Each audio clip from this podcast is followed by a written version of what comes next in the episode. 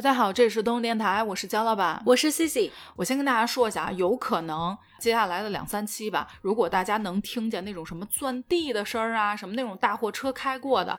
是因为确实我这边上这楼都不是说那种家庭装修，是它可能在建整个楼，所以声儿特别特别大。我们已经尽量避免啊，窗什么的也都是关着。但如果要是有这个音质的问题，或者是背景音是这个造楼的这个声儿的话，就是不用怀疑，我们想送给大家一栋楼啊，好吧？先跟大家说一下，这期想跟大家聊聊什么呢？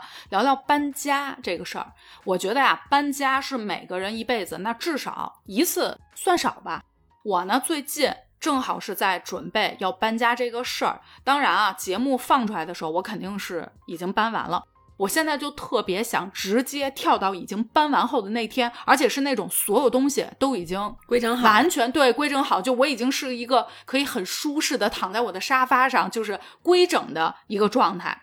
我每次就是搬家的时候，我在收拾的时候，我都特别想说，哎呀，能不能给我一个田螺姑娘？我不知道大家有没有小时候听过田螺姑娘的故事啊？就是她是一个雷锋，但是呢，雷锋咱还知道他是雷锋，对吧？这田螺姑娘你都看不见她，她都已经那这不是我吗？我感觉她都已经坐你对面呢，帮你把东西全都归置好了，饭也做好了，但是你看不见她人，是一个默默付出的。你不行，你真旁边给你加油的那个。我在这儿特别想问一下，有没有人是真的从心理上面？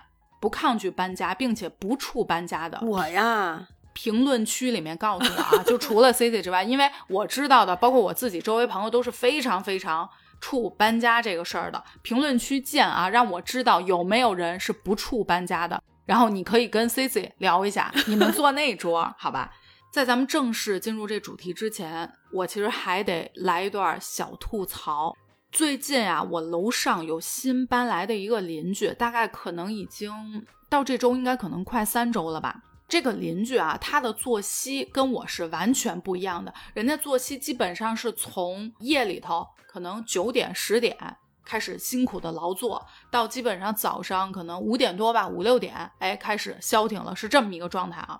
我真的是忍无可忍。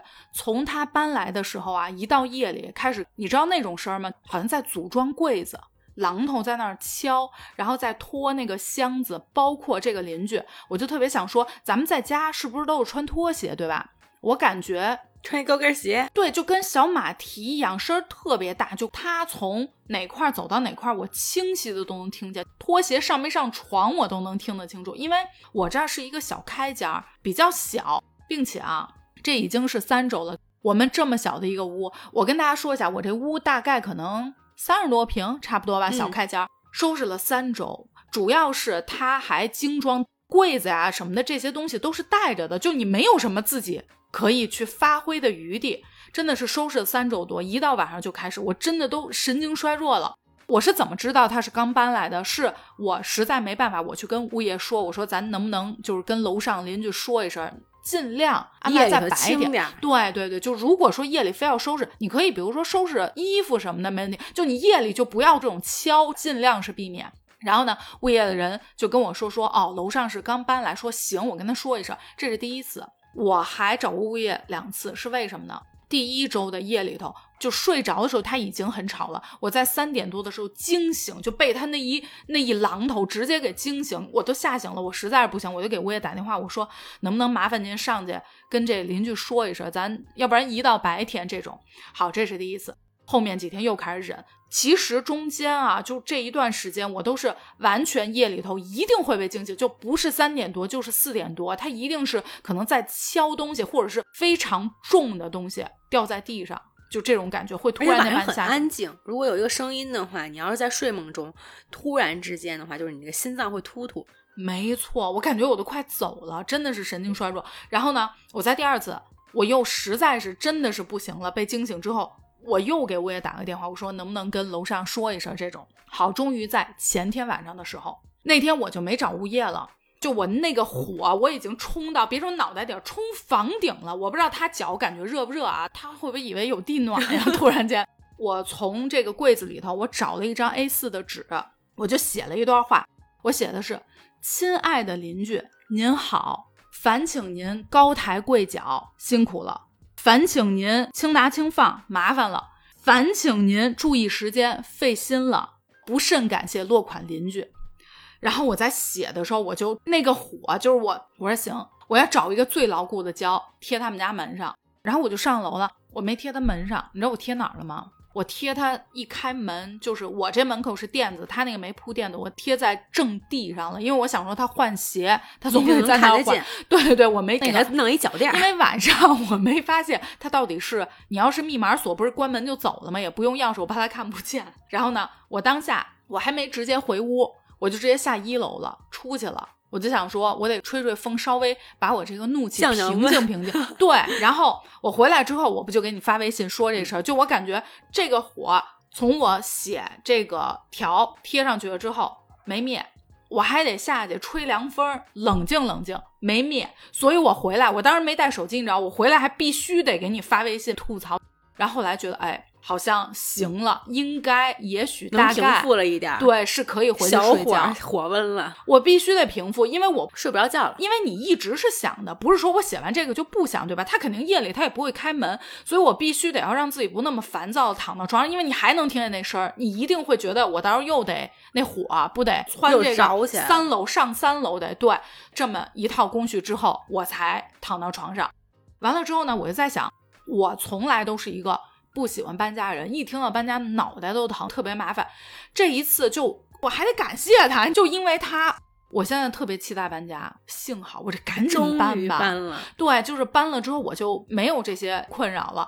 还有一个特别逗的，在我写这条的时候，不是一沓 A 四纸吗？我就从上头抽了一个。我刚要写的时候，那晚上幸好我还开灯了，你知道吗？你知道这纸背面是什么吗？身份证复印件。我要是但凡写了这张，咱就是说，咱就怕他不知道是谁留的，我就要实名举报，我就怕你不知道我是谁。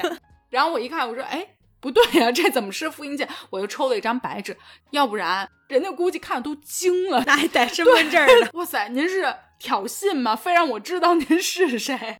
咱前两期节目也正好聊到了我这个比较特别的邻居，我这一直心里就有一股怒火无处释放。但是他的房东跟我关系还不错，我还特为悄没声联系了一下，他说两个月以后就春节之前他们就要卖搬走了，所以我现在是超级的兴奋。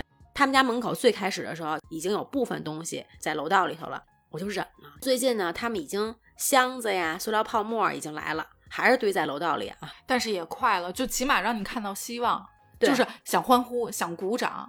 所以我是期待搬家的心情是楼上邻居太吵，你的好心情来自于邻居快搬走了，离搬走又近了一天。对对对，跟这个搬家都是有关系的。大家也可以在这期的评论区，或者是咱们之前有聊过邻居啊，评论区跟我们说一下有没有困扰到你的邻居。行，那咱们正式聊一聊搬家这个事儿。嗯。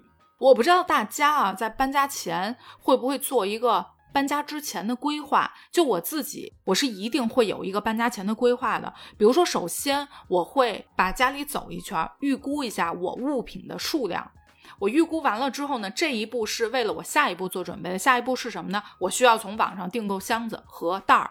好多人他是搬家只会用箱子人，但我其实是特别特别喜欢用那种编织袋的人。我觉得编织袋特别特别适合装咱们的床品、被子、衣服这种，其实特别适合。就像那种宜家的大的编织袋，一拎起来我还能背着，因为它轻嘛，就还是挺方便的。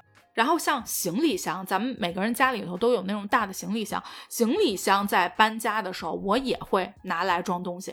我是会装类似于书这种重物，因为行李箱你不会说像纸箱一样，你怕那个底儿会掉了嘛，就拉起来也比较方便。然后呢，纸箱在这儿我得给大家安利一下，吃下我这一记安利啊！我推荐大家这种德国搬家纸箱，你去某宝搜这个关键词“德国搬家纸箱”是一定可以搜到的。这个跟咱们平时用的有什么不一样的啊？它呢是纯折叠式的。不需要你用任何的胶带去给它封底儿。你知道咱们平时用的那纸箱特别麻烦的是什么？我纸箱来了之后，我在底部必须要缠胶带，缠得紧紧的，防止啊到时候哎我一搬对。但是德国的这个搬家纸箱完全不需要，它这个底部相当于是纯折叠的，折叠完了之后它有两层的承重，你不需要去用这个胶带去封这个底儿，因为哎我没办法形容啊，反正你就一通操作，一通折叠之后就完了。你完全不需要胶带。然后呢，这个箱子顶也不需要封，它是一个切口，你直接可以把两个箱子片儿给对上，所以不用一毫米的胶带，你就可以解决这个事情。这个好处是说，一个底部的承重特别特别的好，你不需要担心像咱们这种有时候胶带打包不好，或者说你东西装太重了，它会搬家的过程中会漏的问题。再一个就是你可以循环利用，咱们之前那个箱子，你说有几个人搬完之后，我再把胶带拆了，给它压成片儿，我再放柜子里，下一次再搬，基本没有人会这么做吧？你也没这个功夫，对对，基本就扔了。而且搬完之后啊，那箱子。那个胶带都特别对，都全都烂了，你都没法用了，而且还特别脏。但是这个你用完之后，由于你完全是不需要用胶带给它封装的，跟咱们拼那个拼图也不叫拼图，那叫什么？立体拼图。哎，对对对，折纸。哎，对，像折纸，你就给它拆了，然后你就可以留着下一次用。这个我觉得特别好，这个特别推荐大家。如果说搬家，给我冲。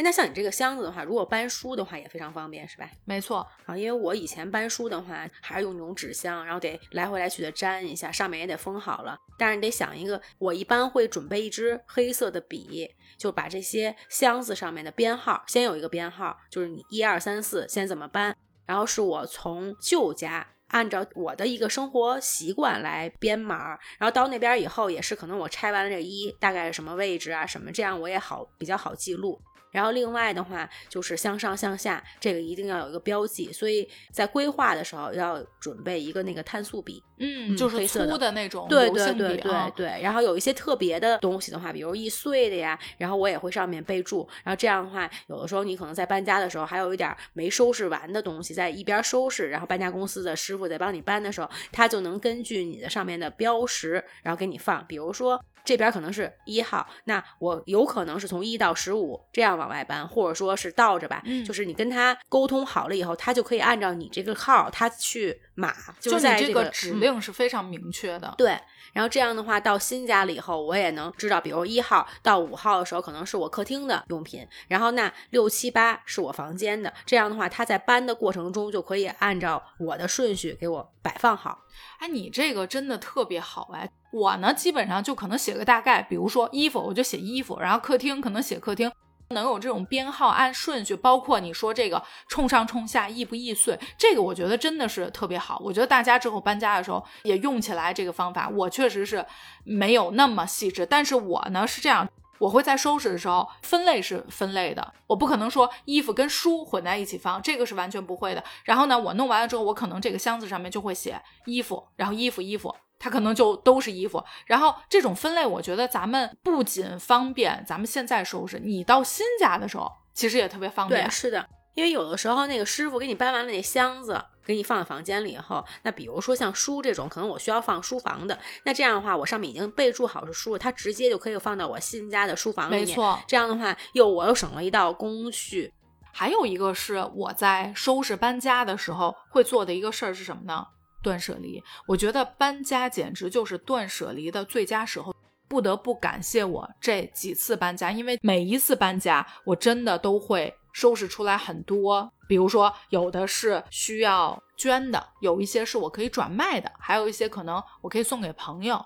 然后还有一些可能淘汰掉的东西什么的，是可以清晰的去这样收拾。然后这个好处是什么？让我每搬一次家，你会审视自己，更清晰的认识到自己，了解到我自己的生活习惯。我觉得这个是对我来说搬家唯一让我觉得 not too bad，就是对有一点收获。像我这次收拾的时候，断舍离掉的有两个是确实是跟了我很久的东西。是两个行李箱，一个是登机箱的那种大小，然后还有一个是更大一点需要托运的那种。这两个都是那个 Keepling，你知道那个牌子吗？就是小猴，对对对，那个牌子。哇，这两个箱子跟了我，真的是从学生时代一直跟到现在。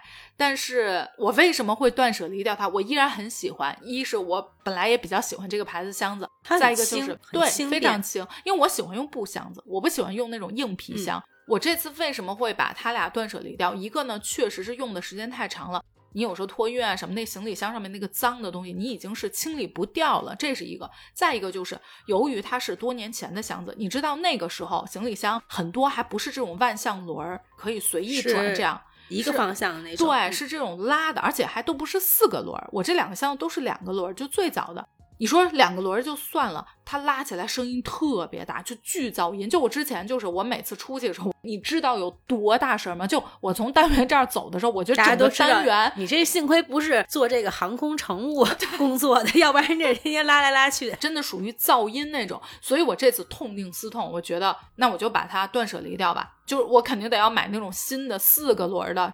然后在之前几次搬家，我的书、唱片和衣服都是我物品里面最多的东西。然后像书和唱片、CD 这种，我觉得大家可以一个是走这个捐献，再一个就是转卖。如果说是书的话，我推荐大家一个，就大家可以在微信上面搜啊，叫多转鱼。那个上面是衣服和二手书都可以回收，就是你可以回血一些钱，对吧？这是一个。再一个就是说，它真的可以利用起来，因为它也是有自己的线下商店，大家可以去那边选购一些二手的衣服呀，包括书呀什么的。我感觉还是挺好的。一个是自己能回血钱，但是更好的是它可以循环利用起来嘛。是的。然后这个是一个转卖啊，相当于是，还有一个是捐献。捐献的话，除了支付宝和京东，大家用的比较多的，我自己常年用的是叫 Roundabout，R O U N D A B O U T，叫众爱。嗯，然后呢，这个 Roundabout 为什么我会觉得我比较爱用它？因为像很多，比如支付宝、京东上面，它呢是分类目的，但是这个是它几乎收所有类目的商品，比如说书桌、乐器、锅碗瓢盆。画就所有的类目，基本你能想到的，它都收。它不像有的一些回收，它可能只是衣服，嗯，我只是书，我只是数码产品。这个的话就非常好，它都收。另外特别好的是什么呀？它在北京啊，我不知道其他地方，它是有线下自己卖的门店。叫众爱慈善这家店呢，你进去就跟去到一个宝藏仓库一样，就是所有的二手衣服、乐器、桌子、什么沙发、什么东西都有，就你可以去逛。它的收入是会用于做慈善的。我觉得这个东西也是让我觉得我在这个大世界里面做了一点贡献。对，就是说我又有一个小小的贡献。所以我之前我不知道之前在节目里面有没有提过，上过一节课的电吉他。我的吉他跟音箱我全都是，然后我会觉得好像自己还稍微有点用处，就是我还稍微有尽我的绵薄之力，有这种感觉，所以我还真的觉得挺好。这个慈善机构推荐给大家，它呢在有的地方也会设那种衣物捐献箱，这个也很方便。其实包括我现在住这房子底下，它也有一个。不是这家的啊，是别的家。就咱们衣物回收站，我有的，比如说平时我不是隔三差五整一整，就这种小的，比如说两件衣服啊，我也会放到那个衣物回收箱里面。推荐给大家，如果大家搬家想要做捐献，可以去试一下这一家机构，查一下看在你的城市里面有没有。嗯，我之前呢在新加坡住那个房子里面，你在垃圾桶就是扔这个垃圾的附近的话，很多的这种很新的。比如说像小狗的小窝，小不是窝，是就是像笼子一样那种。包括说吉他都会在它的附近或者旁边，就人家规整的刷的也很干净，放在旁边。然后我之前的话还真捡回来一个，我觉得这种是可以用的。如果是我的话，我作为要去淘汰这些东西的人，如果我把它弄干净放在旁边，我也是希望有人真的需要它。对对。您要是捡了给点点用，我能理解。您别捡了之后给我放咸鱼 赚钱卖了。我当时还真是 一眼就被你识破了。当时怎么着呢？好像东西还挺多，像柜子这种都会有，就人家会拆装了以后，就不是说整个一个柜子给你搬下去，而是他真的是把那个螺丝什么都拆的很好，然后放在旁边。像我捡过一次，就是这个我能用上这个狗笼子。然后另外一次呢，是我一个朋友，他捡了这个吉他。这个吉他呢，确实它是断了一根线，然后那去配一根线就行了。但是后面的话呢，因为他不会弹嘛，他觉得呀，这吉他挺好，觉得扔了挺可惜的，给捡回来了。说我得学学换根线。然后过一段时间以后呢，他也要搬家，他就说呀，还是放回去。就他可能当时的一些网站上吧，他给挂出去了。然后当时我记得是卖五块新币吧，真的有人来买。你看我说什么来的，挣着钱了。哎，其实你们在新加坡是不是就是做这生意的？对，当时我还看到这个，我觉得屋门前收这些，然后挂到网上就。因为有的时候你要扔一些东西的话，你还要去给人家钱，没错。所以当时我觉得，哎，这生意不错。你看我捡回来以后，我再挂二手上，我给他卖了。这个确实是国外跟咱们国内不太一样的地方。在国外，你想要真的去处理这些家具，什么是不容易的，因为你还要花钱。比如说像咱们在国内租房子，房东其实挺高兴的，租客也高兴，你把这东西留给我。但是在国外，人家说你全给我拿走，对，要不然我还得清楚，我得花钱，这个是一个特别大的不一样。再一个就是你说的，咱们国内会觉得好像用过的东西，这就当垃圾扔了，因为你看用的特别不好什么的。但是当然，我觉得也不是每个地方，我觉得日本人家可能是可以这样，那欧洲什么的，我觉得也不一定，就是会弄得比较干净。可能就像你说的，放在那个附近，真正有需要的人，你可以再拿回去二次利用。我有三个朋友，都是你们这个公司的合伙人，是吧？合伙人，他们的小孩的钢琴都是别人送的。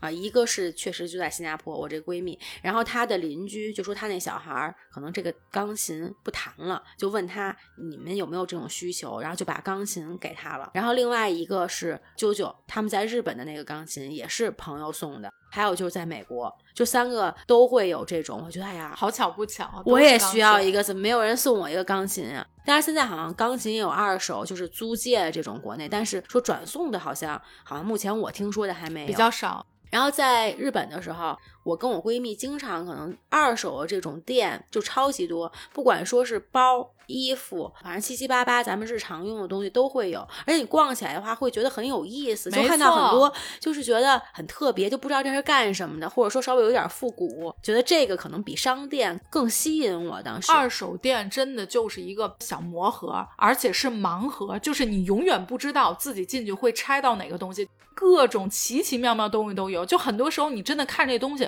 站原地想五分钟，这到底嘛使的呀？这到底是个什么东西？它曾经拥有它的主人到底是什么心态买了这个东西？他能拿它干嘛？就觉得真的就是宝藏世界，什么都有。是的，就是日本的时候，当时一个它专门有一个品牌。小宝宝，一个是说我穿过，可能七成新、八成新到九成新，或者有一些是因为送礼，就是稍微贵一点的品牌，那可能自己的话可能不会用的，但是在送什么百天啊啊这种的时候，他会买一个呃有品牌的，然后送人。那送人以后，可能我自己我也不会穿，我就会直接去二手店去卖。然后这里面的话，我当时还买到一个婴儿车，就是我在日本的时候就觉得带这个东西太不方便了，就在二手店里面直接买了一个，直接买了一个。然后我扔掉的话也不可惜。你说我买一个新的，然后用不了两天，在日本的时候，你别扔啊，你还是可以捐献到二手。我带回来了，我当时正好是带回来，带回来以后给我一个朋友，就他们在用，还觉得还超级好。我觉得咱俩都是属于那种很喜欢物尽其用的人，你真的会有那种强烈的希望。这个东西，下一个需要它的人，他真的再用个几年，然后他不用了之后，再去转给下一个需要的人，就这个感觉，我觉得我特别珍视这个感觉。在那个时候的话，我就建议我闺蜜开这么一个店。当时我好朋友他是打工那个状态，我们俩就说说想看看能不能自己做点什么事儿。我觉得这个二手的交易，我觉得还是有市场的，而且我当时也挺感兴趣。那可能大概有七八年前了吧。我觉得像二手的玩具，你可以租用，你买回来玩不了多长时间，那你租玩具这种的话，可能会呃能更充分的利用一下，就用不了可能呃三个月啊，然后他玩完了以后，然后你可以再去换掉别的，慢慢咱们国内后来也就有了这种那个东西，我觉得真的特别的可惜，孩子又长得快，那你说你这难道真的扔垃圾桶吗？我觉得简直就是暴殄天物哎，我真的是有这种感觉。刚刚说到朋友被赠送钢琴这个事儿，我还想说什么呀？这个你看完全就不太一样。我觉得在国外，如果说今天啊，打比方，咱俩邻居，我跟你说，我这个有一个钢琴，我是不想搬走，因为家里也不需要给你，你愿不愿意？你要说愿意，我会觉得心里特感激。我觉得你帮了我一忙。因为我确实是没法弄，我要自己处理，还得花钱，对吧？你帮了我大忙了。但是在国内，如果是你有一个东西要给别人，那么被给的这个人觉得特别欣喜，我就哎呀，你给我一个东西，这多好啊！所以这个是不太一样的，你不觉得吗？对，是的。我闺蜜那个车，她第一辆车也是她原来的老板给她的，是他们可能要离开这个城市了，然后刚好我闺蜜想买一辆车，正在犹豫是买什么样的时候。然后他老板说：“那如果你不嫌弃的话，就是你可以先开我这辆车，变相的就等于给我闺蜜了。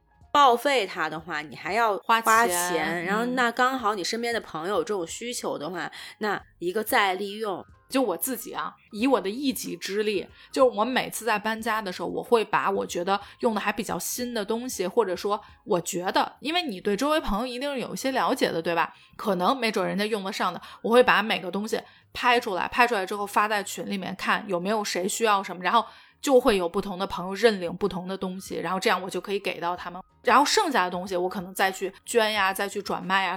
我前一段时间正好是圣诞节的时候，我一个好朋友就说说我这个有一棵圣诞树，但我们家现在真的是没有地方放了。然后这棵圣诞树呢，但他觉得扔掉了以后，他其实心里有点舍不得，因为。家里面摆了很多年，就每一年圣诞节的时候，他都会拿出来，然后重新挂这些挂件儿。然后问我，我说因为我家里有了，然后我还问我的其他朋友有没有想要这棵树的。他说那我都已经给他收好了，然后你过来拉。就是如果你刚好能需要的话，然后你能用上，然后对这个东西它本身可能有一段回忆，你会有一种不舍。如果说刚好是朋友这种，你觉得好像他又续上了，但是你就会想，哎呀，那下一个它的主人是谁？嗯。我们有一期节目叫应该是旧物链接，大家如果喜欢类似于这种的话题，可以去回听一下那一期节目。我们讲了很多我们与旧物的连接，或者说对物品上面投射的情感、感情上面的回忆，大家可以去回听一下啊。还有一个就是我发现啊，搬家的这个过程，就你在打包的这个过程，你会觉得家里就变成了那种宝藏库。真的是寻宝的感觉。我记得我之前有一次在打包的时候，突然间我发现，哎，掉一什么东西出来。我拎起来一看，一个手链儿。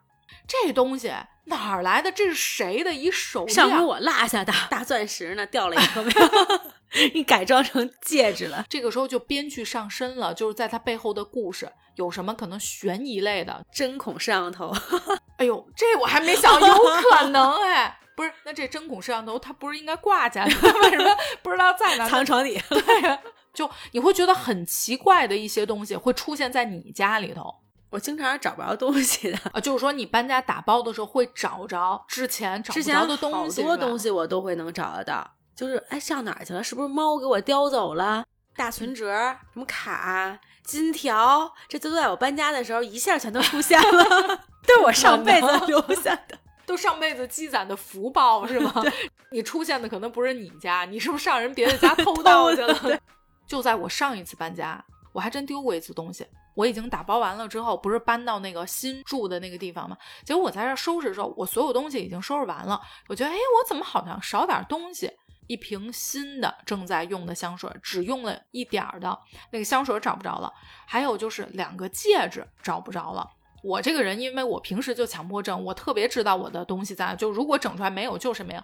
然后呢，我就赶紧联系我那个搬家的师傅，我说师傅，您在车上有没有找着一些东西？那师傅说，我得晚上回去看看，我这个现在还都有活呀什么的。然后那搬家师傅还在那吐槽我，姑娘，你这家搬的。来回这已经三个东西了，说再搬几次家家没了，说所有东西，说你这家底儿全丢了。然后后来呢，在车上确实是找着了我的香水和其中一枚戒指，另外一个戒指确实没找。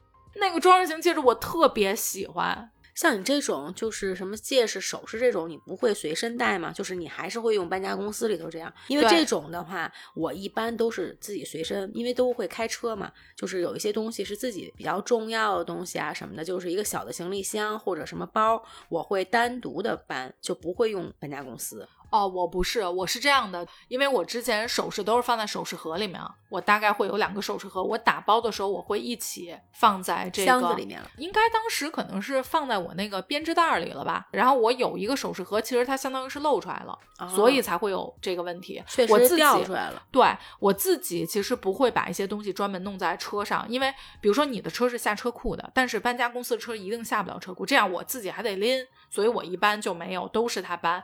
我到现在想起来那戒指，我都耿耿于怀。我都记得我那戒指的样子，我真的特别喜欢。而且那种类型的戒指，我只有这一个，正好是我在国外时候买的。如果你没丢的话，可能你不会对它印象很深。没错，而且你可能不会戴。但是它一丢了以后，它就是那独一无二，你觉得永远你都找不到的，是你的那个耿耿于怀，是你的那个念念不忘，是你的那个白月光。是的，没错，是的，它可能完成了它的使命。但我真的挺喜欢的。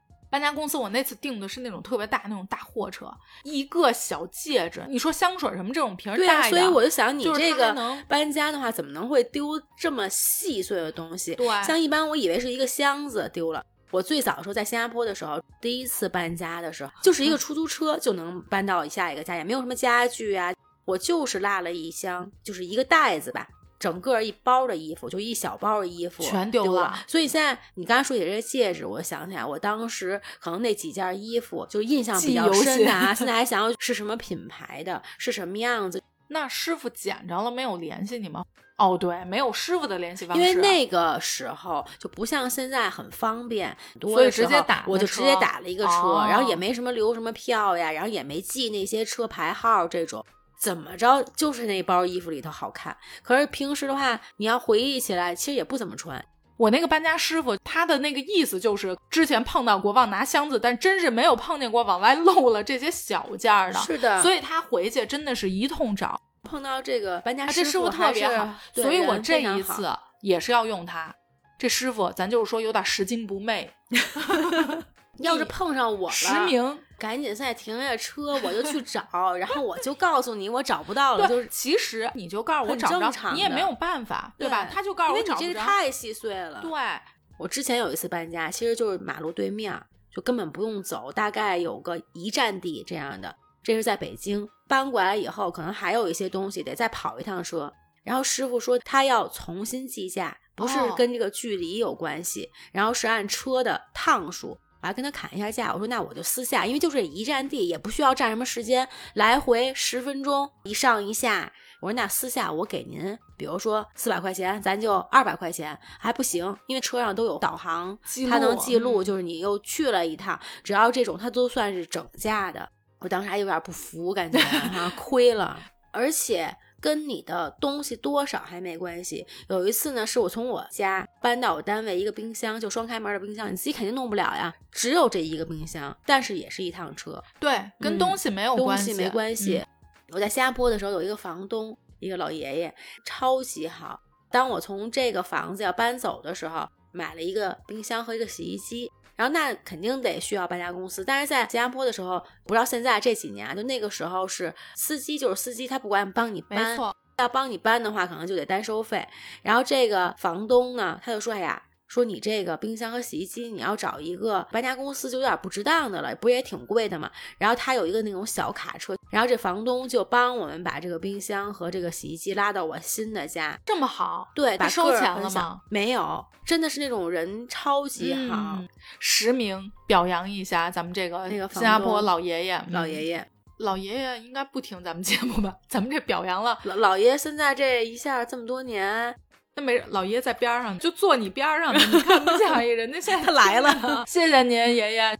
在国外，就是像我跟 C C，我们在国外搬家经历都是这样。就如果你是找这种华人搬家的话，一般来说你不会找当地人搬家，因为实在是太贵了。然后如果是华人司机搬家，他没有什么帮你搬，他就是司机，他帮你搬是这样，比如说你自己从楼上放到了马路边儿，他呢是从马路边儿搬到他车上，车就在边儿上，就在手边儿，基本是这个，就他不会说像咱们国内好帮你搬到楼上，然后这边帮你搬到新家楼上，不太可能，他就是一个，其实就是司机，就是开车这种。我记得当时啊，我在伦敦的时候有一次搬家。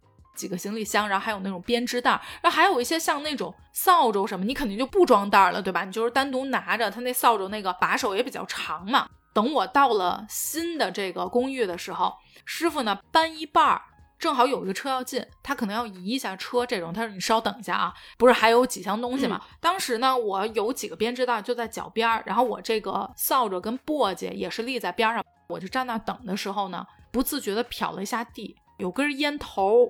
我想都没想，下意识我就拿起我的 扫帚跟簸箕，把那个烟头扫了。带到你新家了。说时迟，那时快，我发现那个师傅已经把车开过来了，然后在边上站着看着我说：“你干嘛呢？”我说：“啊。”我也有点愣，就看着他，他说：“这是外头，你为什么要扫地呀、然后看人这那个时候环保意识，你看看咱这素质。我就下意识，我可能真是强迫症。关键是我已经扫我这簸箕，我不带回家都不行。那你说周围没垃圾桶，我怎么办？我这时候我不能给它又倒地上吧？然后我当下我觉得我有点尴尬。这司机明显就是一副没事儿吧您，就那种感觉。惊了，对，然后呢，搬完之后东西特别多，你得自己拿上楼嘛。英国是因为它早些年不是那场大火，确实是真的烧了几天几宿那种，所以自此之后，英国人对这个防火的意识又特别的强，所以你就会发现一个住宅里头真的是八道防火门。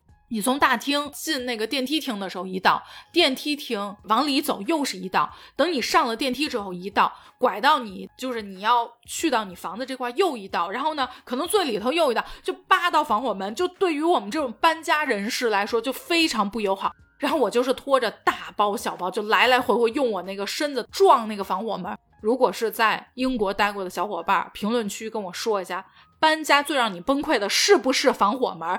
然后我还必须得要用一个东西稍微抵一下，人再过去，然后再把这东西拖出来。但是这个程序你要经历可能十趟，所以这样就觉得确实国内的话还是很方便的，在国外搬家的话确实还是很崩溃的。主要是咱们真的是不想花那么多的舍不得，对，去找本地人去搬，因为你会觉得这没多少活，您收我这么贵的钱，就你肉疼啊！只要是你一伸手就是要钱的，没错。为什么咱们会找这种华人搬家？就是因为他还算是能接受范围，即便你不帮我搬，咱也忍了。我也比花这么多钱去找本地人搬家，比那个还是强。一想，算了，还是我自己来吧。然后每次在我自己搬东西的时候，我不得不在心里面夸赞自己一下，因为我还是挺少夸赞自己的一个人。哎，我这可能也不算夸赞，我就觉得我真是个大力士呢，这算夸赞吗？我说出来突然有劲儿，感觉对，这好像也不是夸赞。下来我搬家得找你，我真的是手劲儿大的唯一作用，真的体现在这个上头。我不知道在节目中有没有跟大家聊过，我周围所有健身的人都没我劲儿大，哎，简直是个迷思。我不知道为什么，就每次我妹也是在这儿跟我炫肌肉，然后跟我说：“姐，我是一个六十公斤的选手。”然后这个又说我这力量怎么怎么做，关键拧瓶盖的时候全找我，我一个零运动量的人。搬家时候，我真的会在心里面给自己打气儿，夸赞自己，说我真是个大力士，我要加油，我一定可以的，就是穿越下五道门，就这种。然后我最近在边打包的时候，我还发现一问题，我不知道你有没有。我想请问大家，是不是都会在搬家的时候走神儿，还是说就我一个人？就是你会收拾收拾，你就跑去玩了。我呢，基本上发生比较常见的事啊，我习惯在收拾东西的时候，我可能会听点歌或者是播客。听播客就都还好，但凡要听歌，我跟你说，这家搬不下去了。我就开始高歌，直接站起来，对，跳到我的沙发上，对，跟着就一起唱了，越唱越高兴，还有一点找技巧了。我这丹田怎么发力？秒变歌手，变了歌手之后呢，突然间你又会一醒神，给你拉回到现实。妈呀，我都是一个歌手了，老子都艺人了，为什么还要自己收拾搬家呀？然后就觉得哎呀，好失落，然后就说算了，别唱了吧，接着收拾吧。哎，这一号箱。三好香，就那情绪一下就低落了，就是不得不。然后呢，还有一个状态是，我一个没有拖延症的人，在搬家打包的时候严重开始拖延了。这怎么体现？就是我弄着弄着，我就整个人很崩溃，然后我就觉得不行，我得要积攒体力，我得歇一会儿，以便我更好的收拾。我就跑到沙发上，然后打开电视，然后就变成开启了娱乐。对，今天就收拾不了了，就开启娱乐了。其实我要搬家的话，还是挺兴奋的。我就换一个新的环境，有很多期待，然后包括断舍离，然后对新家也有很多憧憬。就是我这个准备搬家的过程是非常兴奋的，所以我不会说像就咱俩正好是咱俩完全不一样。对，然后但是我在搬的过程中，就是我是那种极其泄气儿的。就我在收拾的时候，本来是一个特别憧憬，觉得哎，这都你想我的东西。可能得是你的十倍这么多，就每一次搬家，而且我不太会断舍离，就每一个东西吧，我可能扔出去了，你就会想，哎呀，这个我还能搭配那个，就在你收拾过程中，你又觉得不能扔，我又能给捡回来，就这么一个人，你知道吗？所以人家这个可能断舍离是给二手店，我得恨不得从那二手店再 捡回来点儿。哎，您是这样的，人家搬家是东西越弄越少，您这越来越多，不仅自己的舍不得扔，还得外头捡，外头捡点儿。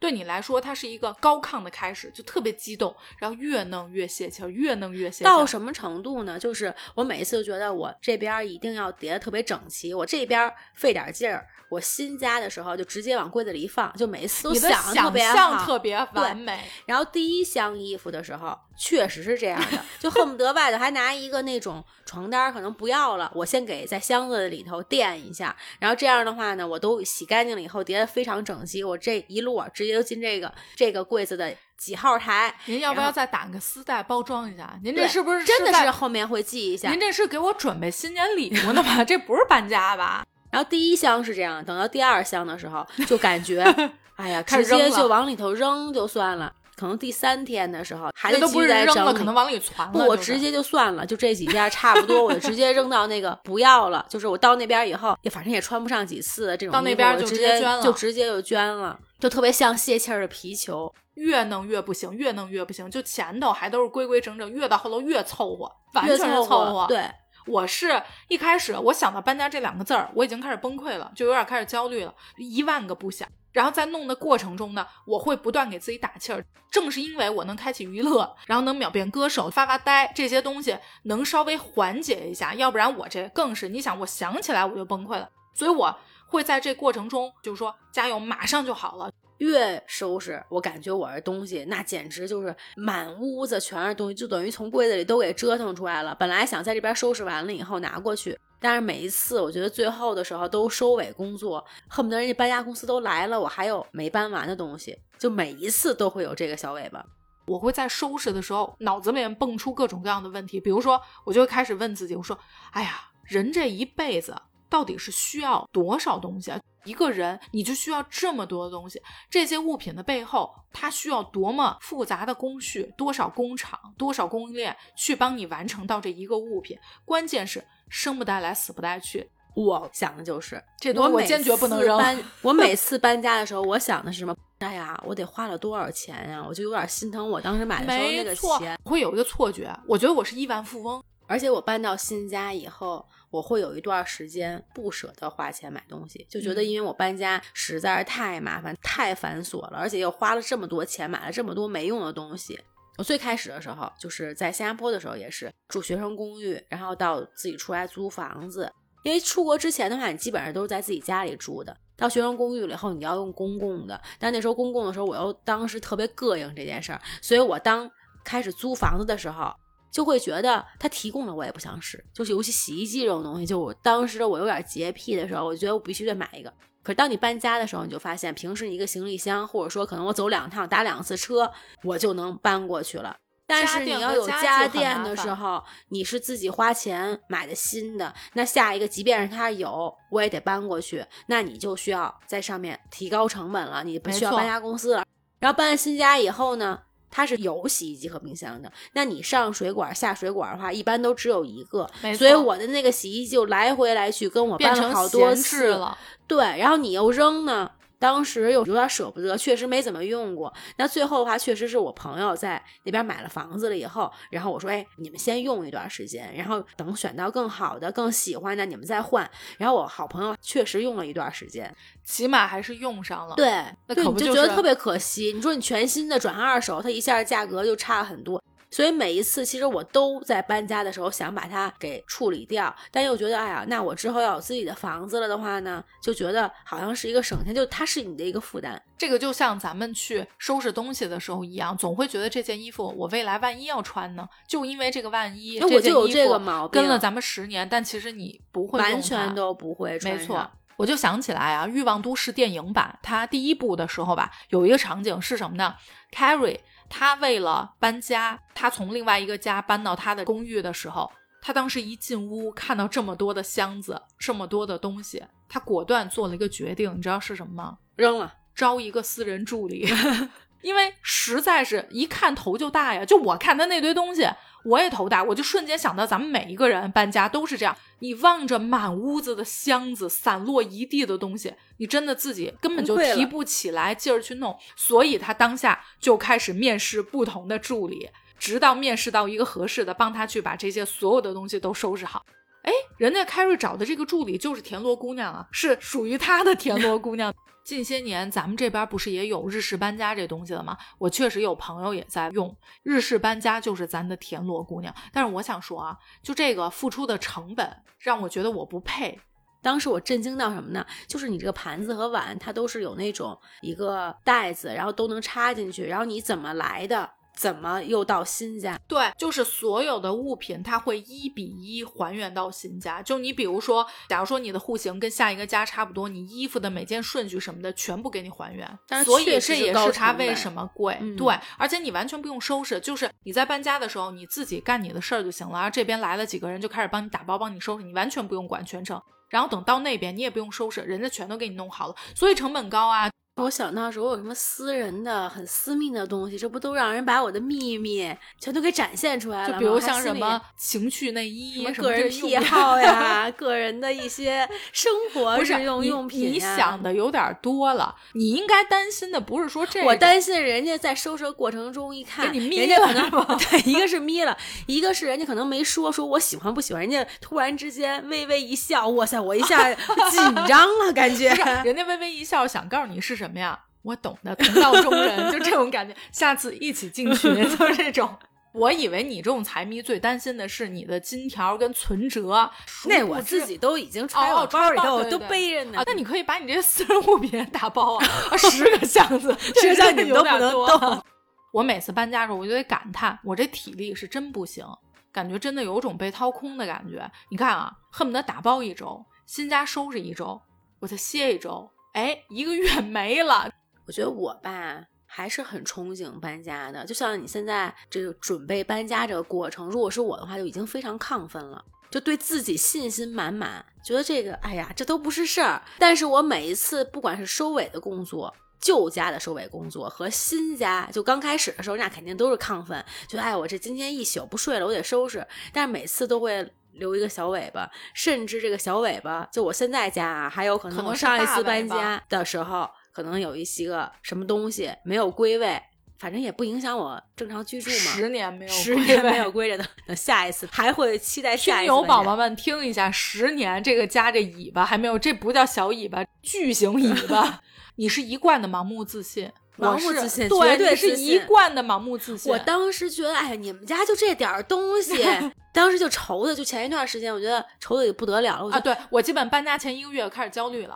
啊我就感觉这个我来呀，我这，哎呀，我给你搬，不用搬家公司，我这一拉，我这全都给你拉过去了。我跟你说，你是哪种啊？你是完全盲目自信，但实际做的一般。我是那种特别没自信，但我做的倍儿棒。而且我跟大家说一下，你知道当时 Cici 是怎么着说？哎呀，就你这点东西，搬家公司都不要。我告诉你，你就车两趟就完了。我心说，你说的可容易，怎么可能呢？你怎么着也得纸箱，也得好几个。还可以指挥啊！啊我说你这衣服放在行李箱里头，咱俩录完音以后，这星期拉一趟，下星期拉一趟，然后剩下那书装一个箱子。我说咱俩这一搬在我后备箱里搁，我还问你，你下一个家的时候是不是电梯直接能上楼？咱们就停在那儿，直接咱俩这一箱拿一个推车就直接上去了。然后还有这个大镜子，我觉得把我那后排座椅一放倒，咱俩这一下你你一拎我一拎就上去，这不就分分钟搬完家了吗？因为我之前也有一次是这样，我就觉得，嗨，我这没多少东西，一收发现得依维柯才能装得下，所以我后来就发现，好多东西是你看着没什么，其实最终那个数量也不是说就你这个车能装下的数量。对我之前有一次搬家的时候，就它也是那种大的货车嘛，然后我呢一般情况下都是跟车的那种。那师傅说跟咱们车一起去吧，说我们这大车坐着舒服。其实我也恰巧特别喜欢坐大车，因为我从小都是坐校车的嘛，我就喜欢坐那种特别高的。我说行，没问题。当时呢是一个司机，还有另外一个师傅，等于是两个师傅班。然后师傅说：“哎，快上了，快上了，咱们走了。”我就上了，上了之后没成想忘了，不是还一师傅吗？那师傅也上，我就变成坐在中间儿。我不知道大家有没有坐过这种大的车，它是中间是有坐的，左边一个司机搬家师傅，右边一师傅坐在中间儿。你不知道当时我那个又尴尬，然后又我这脚也不知道往哪儿放，手也不知道往哪儿放。哎，但是呢，确实视野也不错，但是这一路就是很复杂，就两个师傅把我架中间儿。关键是冬天，就真的人贴人，穿的还特别厚。我说妈呀，什么时候到？什么时候到？我就心里面一直默念。然后关键是，你知道师傅听的是什么吗？就那种土嗨第一曲，我跟着摇了一路，蹦起来了。真的嘴里都差点唱起来了。我不知道我这个唱是缓解我的尴尬还是什么，就我们仨就一起 随着那个节奏，一起从旧家到了哎乱新家。聊会儿天儿嘛，还 呃，我会有一搭没一搭，跟师傅稍微聊一下。跟师傅直接不就是上歌声儿太大了，这回直接上咱播客。以后师傅不听歌，听咱俩播客，这回我最好就别坐中间了吧，我要不然就自己必须坐中间。这次 再来俩粉丝，这次啊，我够呛是这大车，所以我没机会了。小一点的车，它是配一个师傅，我没有机会被夹在中间。就一个粉丝。对而且啊，还有一个细节，我得跟大家说一下，因为我一般定的时间都比较早，你知道那师傅呀，可能早上过来，那早餐可能吃俩包子什么的，有一个估计没吃完，你知道吗？放在前头，有那香味儿，我就一直看着那包子，我就心里在想，这 这包子不知道多给我买一个，这包子是素的吗？什么馅？因为如果不是素的，我没法吃。就配合我那低曲，我就盯着那包子，对，就开始想这个了。哎呀，我发现了，每一个事儿都能被咱俩聊成这种。喜剧片儿就真的是给咱俩乐够呛。那大家如果说有什么搬家好玩的事儿，可以在评论区给我们留言。另外呢，就是推荐的东西，大家如果说正好跟我一样在搬家的话，可以先买一个回来试一下怎么样。来不及了，买一个先 试一下。就还有我那马克笔，一下来它五根。还有一个重要的事儿，这周六就是咱们的大年三十儿。在这儿，我们还是要小小的祝福一下大家啊！祝大家春节快乐，兔年大吉，万事如意，心想事成。哎，我这接不上了。我是这种祝福话最没什么的，我每年一点心意都没有，我每次张口就只会祝人家春节快乐或者什么新春快乐，然后后头再加一事事如意或者是事事顺心，真的完全一点阖家团圆。这些都没有，基本就是春节快乐，就顺顺利利吧。那行，反正就是最好的祝福，最全的祝福，八万多个祝福都送给咱们最可爱的听友宝宝们。希望大家今年也是过一个高兴的年，吃好喝好，玩的也特别高兴。下一期应该正好是在过年的时候，那咱们就下周过年的时候见。咱们这期就到这儿，感谢大家收听本期的动物电台，我是焦老板，我是西西，咱们下周见，拜拜，拜拜。